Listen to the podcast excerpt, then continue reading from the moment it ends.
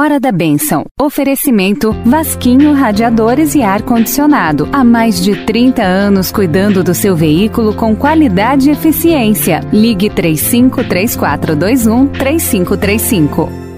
Agora na Difusora HD. Hora da Bênção. Com o Padre Fábio Leão. Bom dia, Ângela. Bom dia, você, rádio ouvinte. Sintonizado na Rádio Difusora de Pouso Alegre. Hoje é dia 23 de fevereiro, a igreja celebra São Policarpo, que foi bispo e também mártir.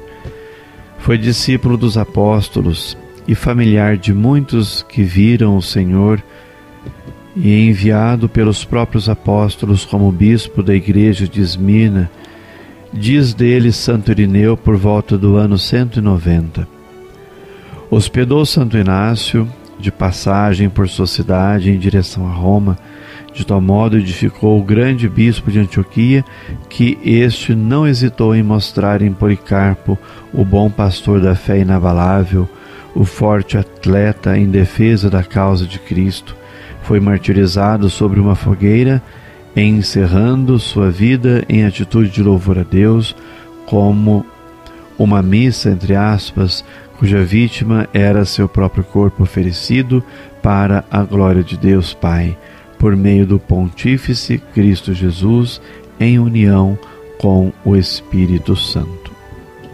E eu convido você a rezar comigo hoje, nesse dia, um trechinho da palavra de Deus tirado do livro do profeta Isaías.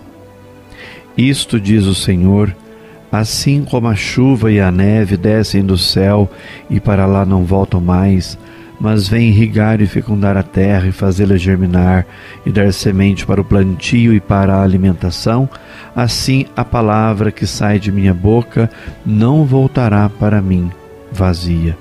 Antes, realizará tudo o que for de minha vontade e produzirá os efeitos que pretendi ao enviá-la. Palavra do Senhor, graças a Deus. No final do livro, do segundo livro de Isaías, o profeta pronuncia um oráculo em cujo centro coloca a palavra e a transcendência divinas, como também os conteúdos esplêndidos do novo Êxodo. A palavra do Senhor é eficaz e poderosa e alcança infalivelmente a finalidade tal como as precipitações meteorológicas que regressam ao firmamento depois de terem concedido fecundidade à terra e alimento ao homem. Durante o tempo da Quaresma, a Igreja convida os seus filhos para um encontro mais frequente e constante com a Palavra de Deus. O breve texto do segundo Isaías que se lê na liturgia de hoje é uma das descrições mais sugestivas que encontramos na Escritura acerca das características da palavra que Deus dirige ao homem. Estamos no Oriente Médio, aqui, numa terra em que a água é um bem precioso e na qual é experiência de todos os dias o fato de onde ela chega, o deserto literalmente floresce e pode transformar-se num pomar, num jardim.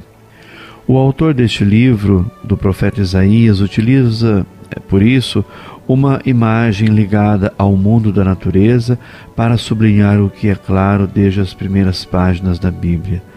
A palavra de Deus não é somente uma palavra que comunica verdades, conteúdos, que informa acerca de alguma coisa, mas é uma palavra que realiza aquilo que diz, que cumpre o que anuncia e, sobretudo, que gera vida. Deus cria tudo o que existe dizendo simplesmente. É belíssima a expressão do Salmo 33 que afirma: O céu foi feito com a palavra do Senhor. No Novo Testamento são muitas as passagens. Pensamos, sobretudo, nos Atos dos Apóstolos, em que é evidente como o acolhimento da palavra anunciada provoca mudança de vida, conversão, transformação nos que escutam e suscita a fé. A fé depende da pregação, afirma convictamente São Paulo. Não esqueçamos depois que a palavra definitiva do Pai para a humanidade é o seu Filho Jesus Cristo, Verbo feito carne. Quando durante a liturgia se proclama a palavra, é o próprio Cristo que continua a transmitir as palavras de Deus na linguagem dos homens. É um momento privilegiado para o encontro com Ele. Então vamos rezar pedindo a bênção de Deus para todas as pessoas que pediram, precisam de nossas orações, para os que ligaram aqui para a rádio, para todas as pessoas de fé, conscientes de que a palavra de Deus é viva e eficaz. Palavra que transforma, que modifica, que dá vida, é a palavra eficaz. Assim como a chuva que que na terra cai para o céu não volta sem antes cumprir a sua função, assim também nós, diante da palavra de Deus, ela é eficaz em nossa vida. Rezemos por todos os enfermos presentes em nossos hospitais, por todas as pessoas que pediram ou precisam de nossas orações. Rezemos pelos professores, pelos alunos, por todos os envolvidos na arte de educar. Também rezemos pelas nossas crianças, pelos nossos idosos. Muitos dos idosos estão doentes, estão em casa. Rezo para você, peço a bênção de Deus e que você se sinta confortado, consolado, fortalecido e fortalecida pela nossa oração. Então rezemos pedindo a bênção de Deus nesse dia de hoje por você, Rádio Ouvinte. Deus Pai de amor e de bondade, concedei a todos os vossos filhos e filhas, amigos da Rádio Difusora, todas as graças necessárias para este momento de suas vidas. Que dê sobre você, Rádio Ouvinte, a bênção de Deus Todo-Poderoso, Pai, Filho e Espírito Santo. Amém. Você ouviu na Difusora HD Hora da Bênção, com o Padre Fábio Leão. De volta amanhã, às nove horas.